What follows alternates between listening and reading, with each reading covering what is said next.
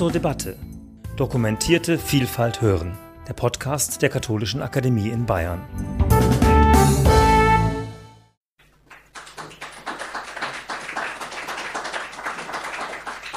Ja, ganz herzlichen Dank für die Einladung, Herr Wolf, Herr Wolfinger, äh, an dieser Tagung teilnehmen zu dürfen. Ich beginne mit einem Präludium, das nochmal variiert, was Sie heute Morgen schon haben anklingen lassen. Ist die Wiederkehr der Religion passé? Spannende Frage.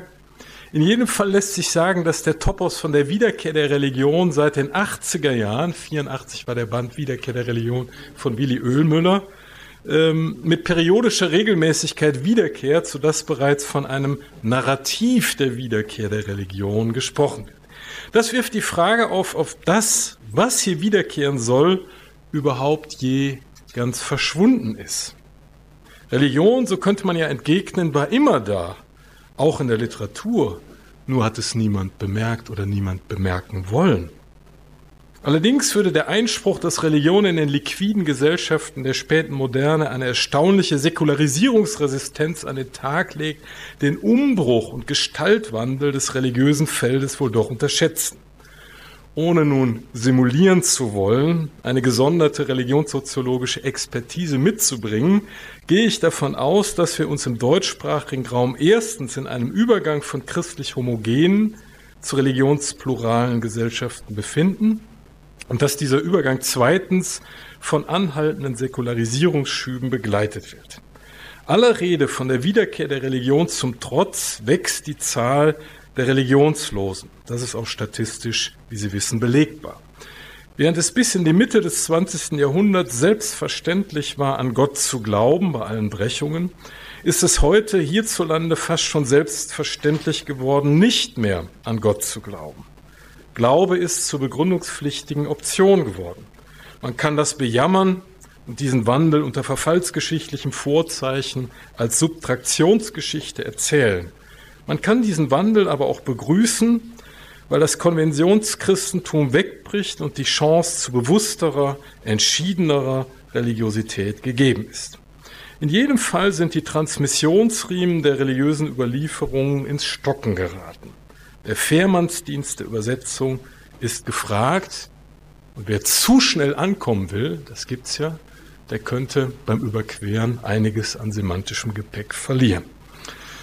In Gesellschaften, deren Funktionsabläufe unter dem Vorzeichen des Accelerando stehen, sind Phasen der Entschleunigung im Sinne eines Ritterdando lebensdienlich. Auch braucht der schleichende Übergang vom kommunikativen zum kulturellen Gedächtnis Speichermedien, die das, was war, gegenwärtig halten für das, was kommt. Neben Film und Kunst ist vor allem die Literatur ein Medium, das Vergangenes aufbewahrt. Boto Strauß und Thomas Hürlimann, die Protagonisten dieses Vortrags sind Autoren, die auf je eigene Weise Unbehagen am beschleunigten Wandel moderner Gesellschaften geäußert und anamnetische Gegengewichte gesetzt haben, um sich dem Affentheater des Zeitgeschmacks nicht völlig auszuliefern. Sie suchen die Anbindung an das Vergangene und sehen so, würde ich sagen, die Gegenwart schärfer. Ein Buchtitel wie Der Fortführer von Boto Strauß zeigt an, dass Fäden hier nicht einfach abgeschnitten, sondern fortgesponnen werden. Aufzeichnungen weben weiter am Text, den andere zuvor schon zu weben begonnen haben. Das geschieht nicht ohne Filter, mit entsprechender Selektion. Auch wird dabei eine gewisse Distanz zu vorherrschenden Trends, vor allem von Boto Strauß, in Kauf genommen. Er positioniert sich am Rande, um vom Rande her Verschiebungen im Zentrum zu registrieren. Der Begriff der Tradition der hier als Therapeutikum gegen die Demenz anpassungsflinke Avantgardisten eingebracht wird, ist semantisch allerdings vielschichtig. Das kann man schon bei Thomas von Aquin übrigens sehen. Neben weitergeben, überliefern, ja hingeben, steckt im lateinischen Verb tradere eben auch ausliefern, preisgeben, verraten. Wer sich an der Vergangenheit festklammert, die Gruppenzugehörigkeit an eingespielten Sprachcodes festmacht oder Tradition einfriert, der kann eben die Bewegungen der Gegenwart auch verpassen. Umgekehrt kann, wer sich der Gegenwart um den Hals wirft und Moden als offen, für Offenbarungen hält, das Orientierungspotenzial des Vergangenen auch verspielen. Unter Bedingungen des beschleunigten Wandels wird Tradition als Ressource der Orientierung wichtig. Ein flottes Surfen im Zeitwind mag gut ankommen, ist aber in seiner Gegenwartsversessenheit oft geschichtsvergessen und zukunftsblind. Natürlich ist hier die Frage wichtig, wer, was, mit welchem Interesse für wen erinnerungswürdig hält. Aber anstatt dieser Frage nach Kriterien der Traditionsaneignung nun abstrakt nachzugehen, gehe ich von den präludierenden Vorbemerkungen über zum ersten Protagonisten meines Vortrags und werde konkreter. Erstens also Thomas Hürlimann. Zunächst zu Quellen seines Schreibens. Der Schweizer Schriftsteller Hürlimann, 1950 in Zug geboren, ist als raffinierter Dramatiker, ich würde schon sagen begnadeter Erzähler und luzider Essayist in Erscheinung getreten. Sein Schreiben speist sich aus mindestens vier Quellen. Da ist zunächst die katholische Prägung, nicht nur durch die Familie, sondern auch und vor allem durch die Jahre als Stiftszögling in der Klosterschule einsiedeln, einer Welt mit eigenen Regeln und klaren Grenzen, gegen die der 15-jährige Hürlimann als Mitglied im Club der Atheisten aufbegehrt hat. Vom Dachstuhl der Stiftskirche lässt er durch eine Luke einen Papierflieger heruntersausen, der Nietzsches Gegenevangelium vom Tod Gottes in die fromme Wallfahrtskirche bringt. Religion ist der Wille zum Winterschlaf, lautet die rebellische Aufschrift, die gegen hohl gewordene Riten und verblassende Katechismuswahrheiten in Anschlag gebracht wird. Als Klosterschüler hat Höhlemann entscheidende Jahre im Resonanzraum des Benediktinerordens Ora et Labora gelebt. Er täglich die schwarze Madonna in der Stiftskirche einsiedeln gegrüßt und die Farben- und Formensprache der lateinischen Liturgie kennengelernt. Er ist mit Autoren wie Platon, Augustinus, Thomas, Homer und so weiter groß geworden, hat den Rhythmus der Zeit nach dem Glockenschlag und das Stundengebet der Patris aufgenommen. Der ewige Tag im Kloster hat ihn sensibel gemacht für die Wandlungen der Zeit, die nach dem Zweiten Vatikanischen Konzil auch in die Zitadelle des Klosters eingebrochen sind und die Patris in zwei Parteien auseinanderdividiert haben. Die klare Ordnung der kleinen Welt und ihre Hierarchien, Abt, Vize, Sub, Primus, Ultimus und so weiter, hat Höhlimann später die Ordnung der großen Welt und ihre Hierarchien sehen gelehrt. Und zugleich den Sinn für die feinen Risse schärfen können, aber auch die Ausnahmen von der Regel, die man kennen muss, um überleben zu können. Diese Herkunftswelt bleibt auch dann, wenn man ihr den Rücken kehrt, wie Hürlimann das getan hat, als er zum Studium der Philosophie an die Freie Universität nach West-Berlin ging. Dort schätzte er den Zuwachs an Freiheit, registrierte aber bald, dass die metaphysischen Antennen im Leeren zappeln, wenn Gott, Metaphysik und Transzendenz vollmundig zu alten Hüten deklariert werden. Nicht weniger wichtig für Hüllimanns Werk ist zweitens der Mikrokosmos der eigenen Familie. Die Krebserkrankung, der frühe Tod des Bruders sind einschneidende Erfahrungen. Wer mitbekommen hat, dass er aus einem Lokal herauskatapultiert wird, weil er mit einem Menschen unterwegs ist, dessen Körper ausgemergelt ist und dem wegen Chemotherapie die Haare ausgefallen sind, vergisst das nicht mehr. Die Stunden am Sterbebett des Bruders, die in der Erzählung die Tessinerin ihren Niederschlag gefunden haben, haben eine Blickveränderung provoziert und ein Ausdrucksverlangen freigesetzt, welches über das spielerische Experimentieren mit Sprache hinausging. Das Sterben meines Bruders hat mich zum Schriftsteller gemacht, hat Hürlimann einmal geäußert. Weiter ist die Prägung durch den Vater zu nennen, der in der Politik meinungsstark für konservative Positionen eintritt und virtuos, aber wohl auch anpassungsschlau Erwartungen bedient, um seine Karriere voranzutreiben eine patriarchale Figur, an der sich die jugendliche Rebellion reiben kann. Aber auch die feinsinnige Mutter, verhinderte Pianistin, die darauf verzichtet, ihre musischen Begabungen auszuspielen, die ihrem Mann den Rücken frei hält, Kinder zur Welt bringt und sich um die Familie kümmert, hat im Werk Spuren hinterlassen. Hinter dem Kokon der eleganten Umgangsformen Ornat du Stil, kommt immer wieder mal bei Hügerlimann vor, gähnen Abgründe der Angst und des Trauma. Nicht zu vergessen schließlich der Onkel, der als katholischer Priester und belesener Theologe der renommierten Stiftsbibliothek von St. Gallen vorsteht. Die Familiengeschichte weist über die mütterliche Linie auch jüdisch-galizische Wurzeln auf, die mit quasi der Katastrophe des 20. Jahrhunderts, der Shoah, verwoben sind. Das Jüdische im Werk Hürlimanns, das auch im letzten Roman Der rote Diamant erneut punktuell seinen Niederschlag gefunden hat, wäre ein eigenes Thema. Alfred Bodenheimer hat dazu mal sehr schön geschrieben. Schließlich ist über das Kloster Einsiedel und die Familie hinaus drittens als Hintergrunderfahrung die Schweiz präsent.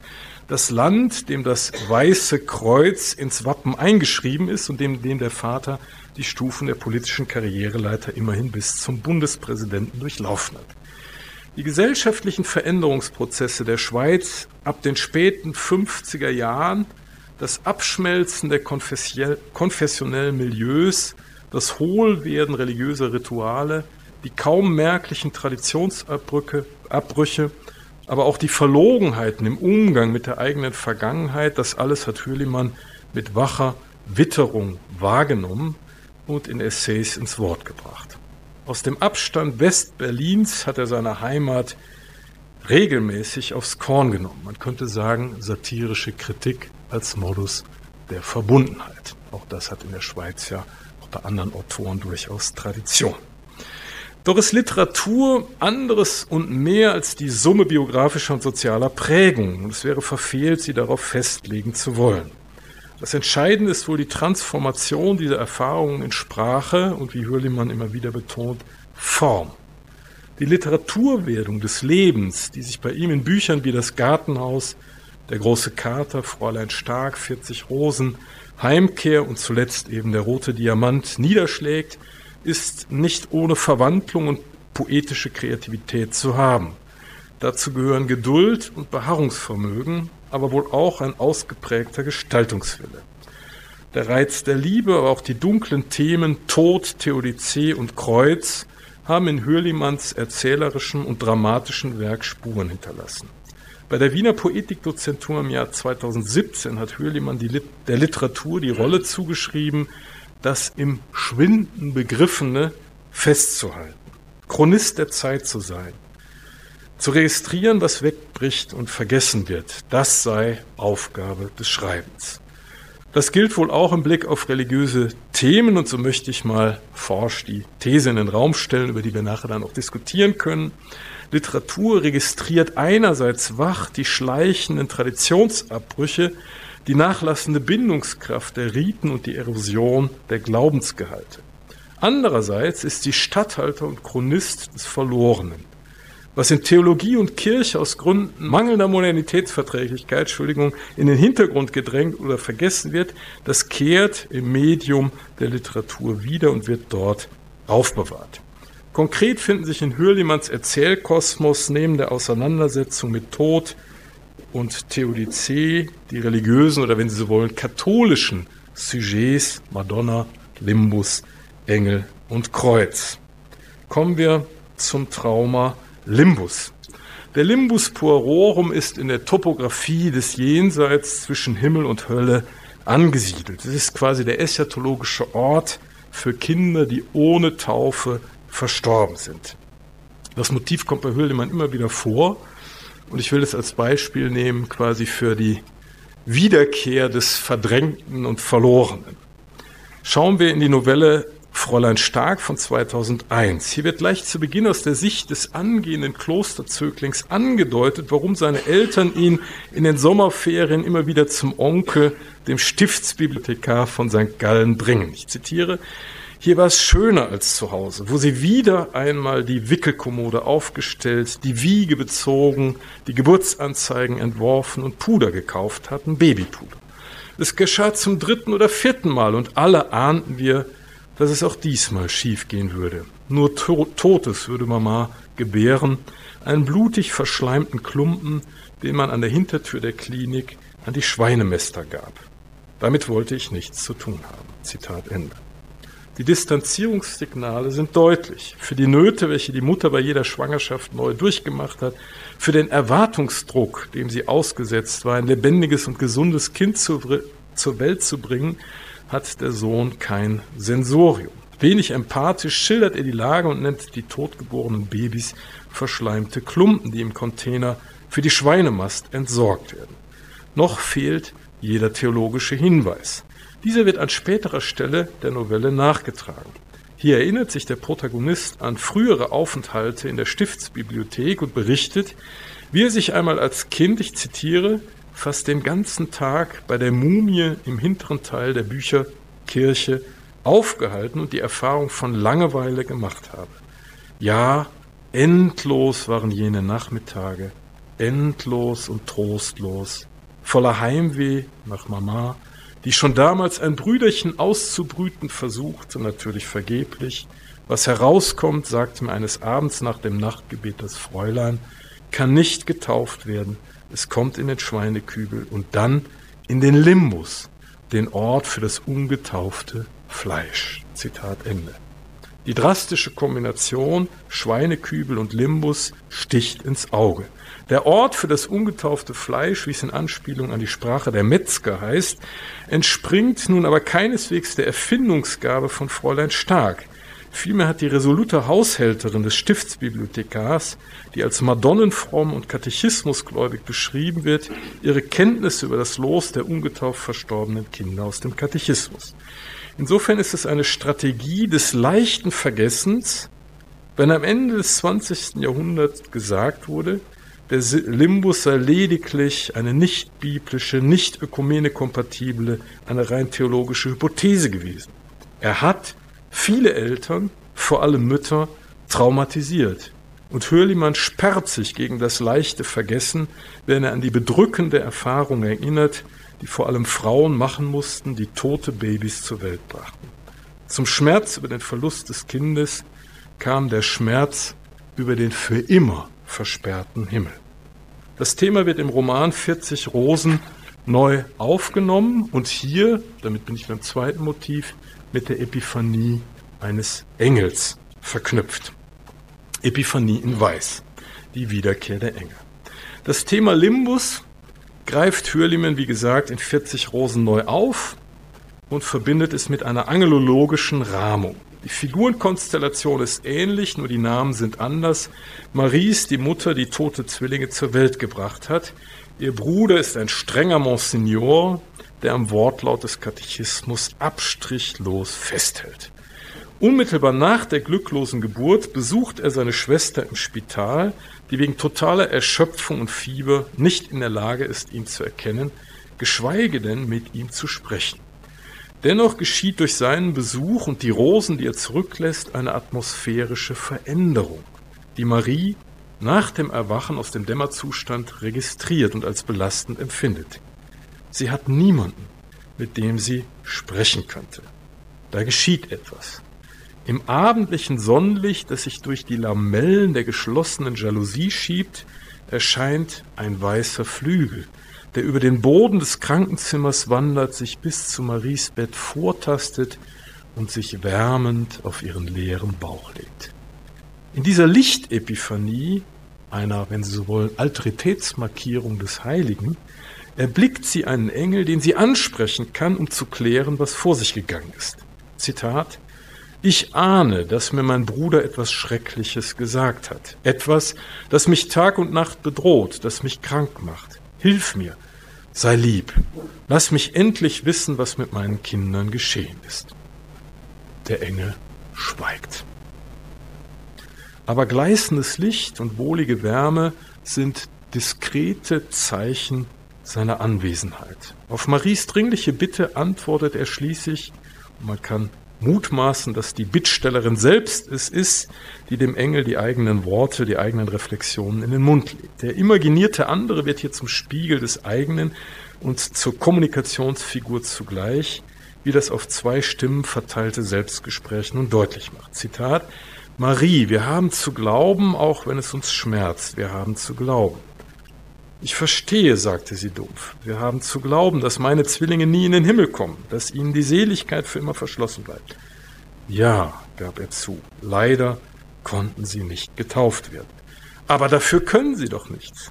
Nein, dafür können sie nichts. Sie sind völlig unschuldig, ohne jede Sünde. Gewiss, das sind sie. Allerdings sollte dir aus dem Katechismus bekannt sein, dass nur Getaufte das Recht haben, das Angesicht Gottes zu schauen. Eine letzte Frage, flehte Marie. Wo hat man sie hingebracht? In den Limbus. Weißt du, wo das liegt? Zwischen Himmel und Hölle, zwischen Seligkeit und Verdammnis, zwischen Licht und kein Mensch spricht mit Marie über das, was passiert ist. Mit ihrer Trauer ist sie Mutterseelen allein. Sie, die ihren Traum, Pianistin zu werden, begraben hatte, um die Ehefrau eines aufstrebenden Politikers zu werden, hat die Erwartung, gesunde Kinder zur Welt bring, zu bringen, nicht erfüllt. Von niemandem erfährt sie, dass es Mädchen waren, die sie tot zur Welt gebracht hat. Nicht einmal von ihrem Mann, der vor allem die politische Karriereleiter im Kopf hat und seine Frau mit stillen Vorwürfen konfrontiert. Ein Gespräch mit dem Engel, dessen verborgene Anwesenheit durch das wandernde Weiß angezeigt wird, ersetzt die Gespräche mit ihrem Mann, ihrem Bruder, dem Arzt und den Spitalschwestern. Dabei bricht sich Maries Empörung Bahn, dass unmündigen Kindern, die doch ohne Schuld sind, die ewige Seligkeit versperrt bleiben soll, nur deshalb, weil sie nicht getauft wurden. Meschugge sind die Herren Theologen, die allen Ernstes behaupten, beim Erschallen der Posaunen kehre jedes Leben zum Schöpfer zurück. Jedes Bein, jeder Arm, jede Zunge, außer den totgeborenen Babys natürlich. Die sind für alle Zeiten in den Limbus verbannt, empört sich Marie Jahre später bei einem weihnachtlichen Gespräch mit ihrem Priesterbruder und ihrem Mann. Sie stellt sich die Auferstehung nach dem Modell einer physizistischen Restitution der Staubpartikel vor und beteuert, die Dogmen der Kirche ernst zu nehmen. Sie sagt, ich glaube an Gott, es tut mir sogar, er tut mir sogar ein bisschen leid, unschuldigen Kindern verweigert er die Auferstehung. Und was hat er davon? Beim letzten Gericht werden ihm die Hautlampen aus Auschwitz um die Ohren fliegen. Das Gespräch stockt. Der Bruder, ein Konvertit, der seine jüdischen Wurzeln unter der Sutane versteckt, mutmaßt, wenn ich dich richtig verstehe, ist dir der Glaube unseres Vaters sympathischer. Die Antwort erfolgt prompt. Wenigstens haben die Juden keinen Limbus. Der Bruder erwidert, dass das Jenseits der Juden aus Geschichten bestehe und dass man damit bei totgeborenen Kindern auch nicht weiterkomme, weil man über sie ja nichts erzählen könne. Da sei ein Jenseits wie der Limbus, ein Schattenreich voller Glanz, voller Licht doch wohl besser.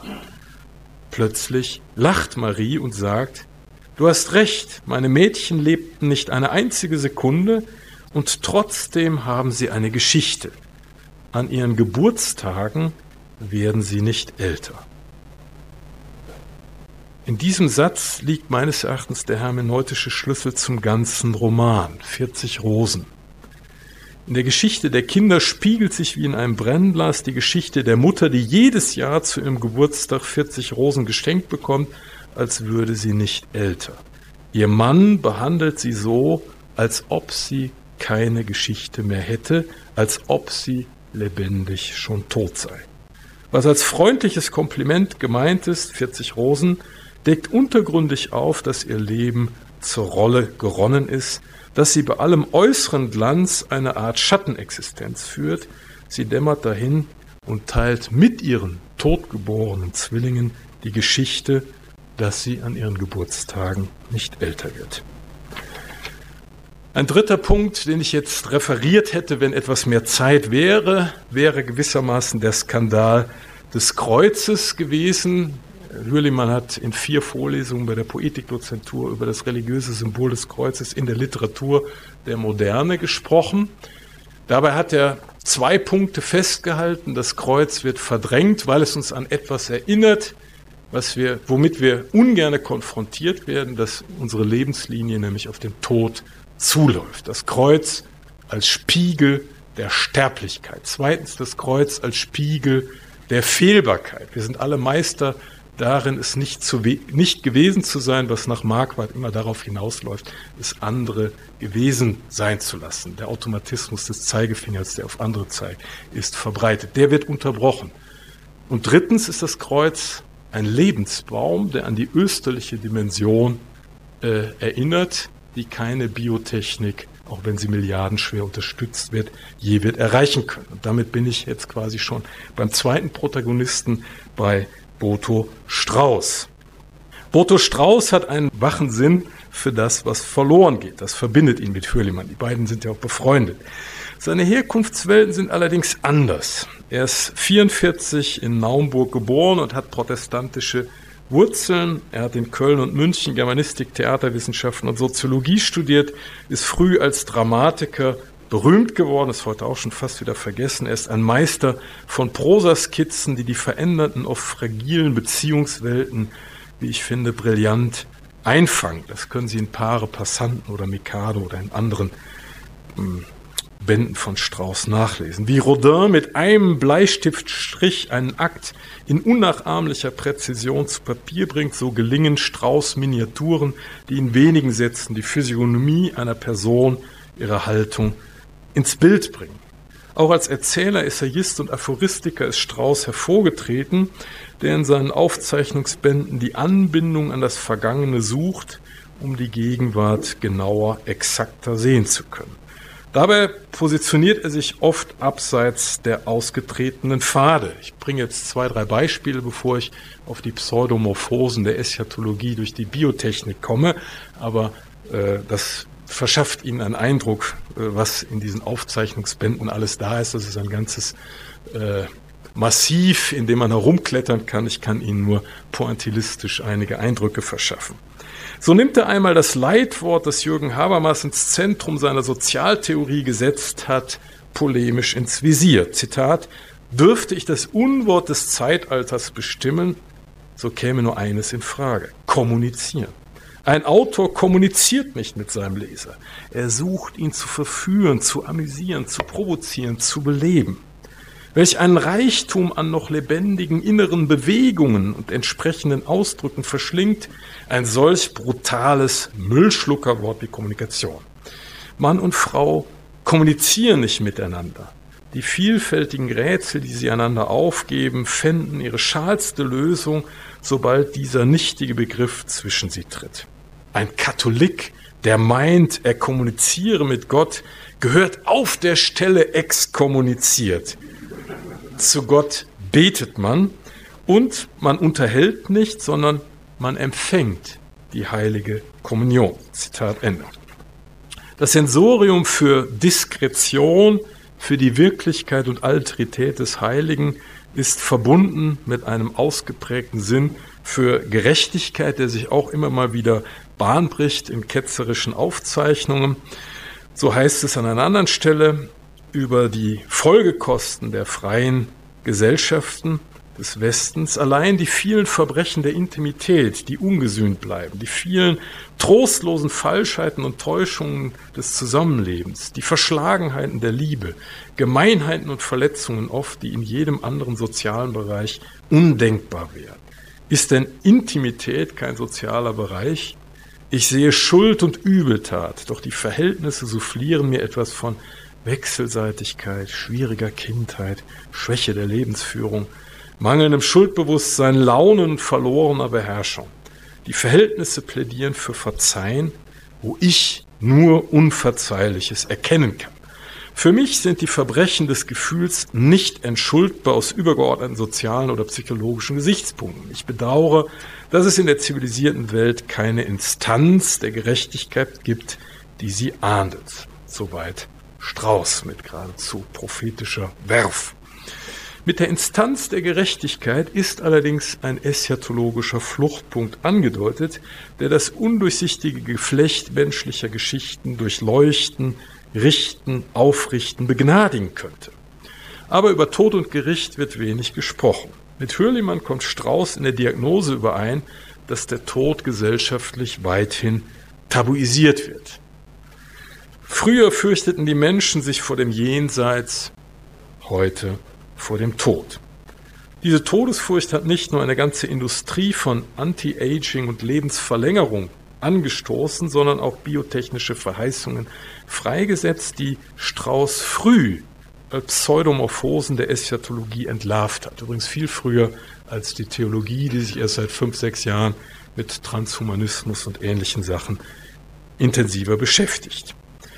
Zunächst ist ihm die Dynamik der Grenzüberschreitung aufgefallen. Das Trasumanar, das in Dantes Divina Commedia an der Schwelle zwischen Purgatorio und äh, Paradiso angesiedelt ist und natürlich von Gott her initiiert wird, nimmt der Mensch nun selbst in die Hand und mimt Gott.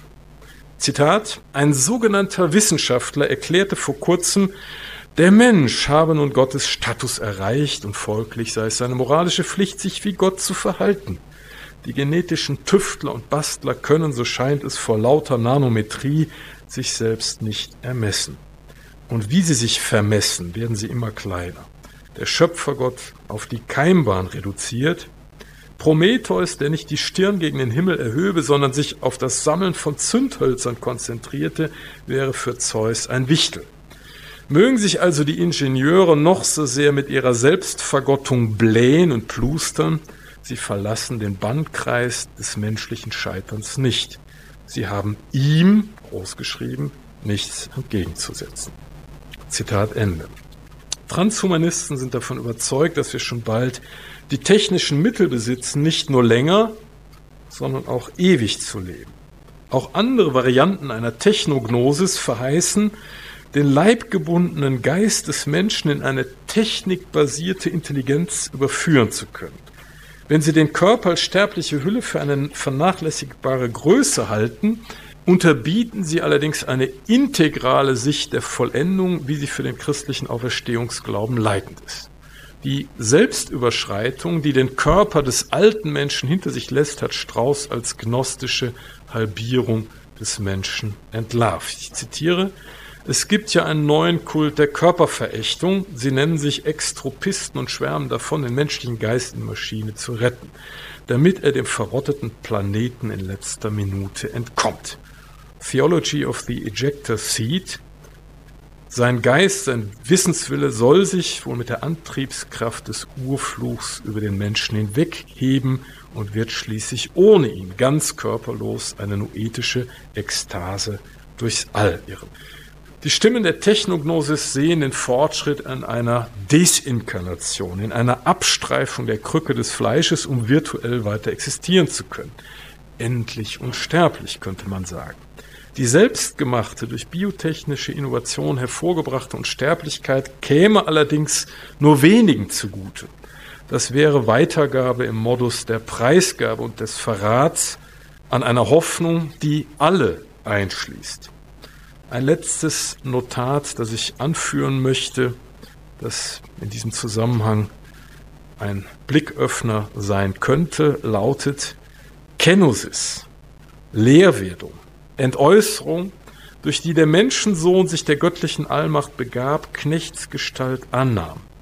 Kenosis, also nun nachgeahmt vom Menschen, dem Maschinensohn, der auf seine Menschlichkeit verzichtend sich unter die Dinge begibt, etwa um sie von ihrer Dinglichkeit zu erlösen, begibt sich unter das Holz, die Perlschnur und alle Siliziumverbindungen, jedoch kann er Menschliches nicht aus den Dingen heimholen. Um euretwillen, ihr Dinge, ist er, der reich war, arm geworden. So nach 2 Korinther 8, 9. Dazu könnte man noch vieles sagen. Ich breche hier ab und komme zum Schluss. Rahmenkompositorisch dem Präludium vom Anfang wird jetzt ein flotter, fluxer Epilog folgen. Wiederkehr der Religion, passé.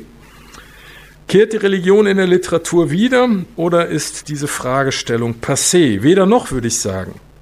Muss man zumindest zunächst den Blick auf Hürlimann festhalten. Es gibt bei ihm neben einer wachen Beschreibung des Fading ausgehöhlter Form von Religion auch eine anhaltende Präsenz religiöser, ja spezifisch katholischer Motive. Zunächst den Limbus. Man mag die Frage nach dem Los der ungetauft verstorbenen Kinder als theologiehistorisches Kuriosum abtun, das für eine aufgeklärte, heilsuniversalistische Theologie keine Bedeutung mehr hat. Allerdings hat die Lehre vom Limbus puerorum im Affekthaushalt vieler Eltern Traumata hinterlassen. Das ist heute fast vergessen und es besteht die Gefahr, sich in Sachen Limbus einem leichten Vergessen zu überlassen, ohne das Leid der Mütter totgeborener Kinder in den Blick zu nehmen. Hürlimann, darin besteht seine Stärke, hält dem leichten Vergessen der Theologen die schwierige Erinnerung an die oft jahrzehntelangen Traumata der Mütter entgegen, denen eben kalt beschieden wurde, dass ihren Kindern der Himmel für immer versperrt bleibe. Mit Erleichterung hat er registriert, dass sein Protest gegen ein, ich zitiere, im Jenseits gelegenes Embryonen-KZ inzwischen eine römische Antwort gefunden hat. Sie wissen, Benedikt XVI. hat die Lehre vom Limbus ein für alle Mal ins Kuriositätenkabinett äh, des Theologiehistorischen Archivs verbannt. Auch die Engel, diese Chiffren von Transzendenz, spielen bei Hürlimann eine Rolle, während der Angelologietraktat aus den Handbüchern der dogmatischen Theologie fast verschwunden ist, kommen sie in 40 Rosen, aber auch in der Rote Diamant und anderswo bei Hürlimann vor, ohne dass sie jetzt quasi objektivistisch eingefangen würden. Leuchtendes Weiß reicht, um ihre Präsenz anzudeuten. Schließlich findet sich bei Hürlimann lauter Protest gegen das leise Verschwinden der Kreuze aus der Öffentlichkeit. Was abgehängt wird, bleibt aufbewahrt im Medium der Literatur. Das religiöse Symbol ist so lange nicht verschwunden, als noch gelesen wird. Das Kreuz aber ist für Höhlemann das anstößige Zeichen des Todes, an den niemand gerne erinnert wird, der aber unausweichlich kommt. Ein Unschuldiger ist hier gemartert und brutal zu Tode gequält worden. Dieses Zeichen öffentlich zu exponieren, ist ein Skandal, der verstört, aber heilsam ist. Er erinnert an die Sterblichkeit und aus Spiegel der Fehlbarkeit. Zugleich ist das Kreuz eben auch als Lebensbaum, wie schon gesagt, Zeichen der österlichen Überwindung des Lebens. Auch Strauß ist ein transzendentsensibler Schriftsteller, in dessen Aufzeichnungen Spuren des religiösen Erbes präsent sind. Das Schweigen Gottes, die Kenosis, manch anderes kommen darin vor. Die metaphysische Abstumpfung und religiöse Taubheit des gegenwärtigen Kulturbetriebs hat Strauß als Symptom einer Verflachung gewertet, vielleicht mit etwas kulturpessimistischem Anstrich.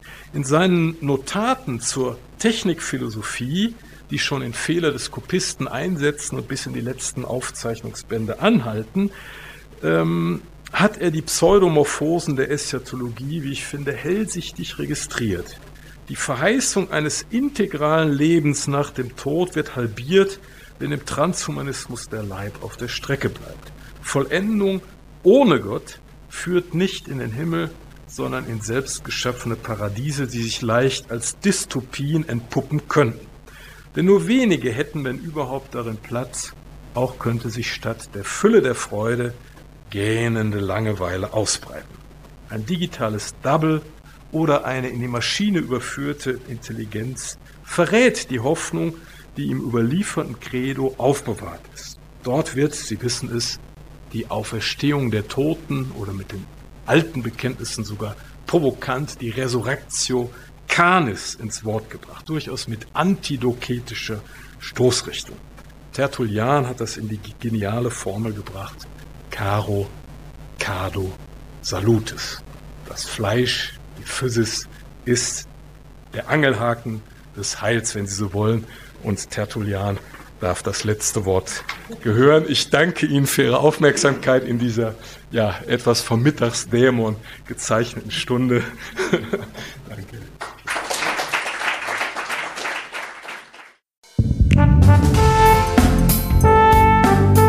Sie hörten zur Debatte Dokumentierte Vielfalt hören, der Podcast der Katholischen Akademie in Bayern.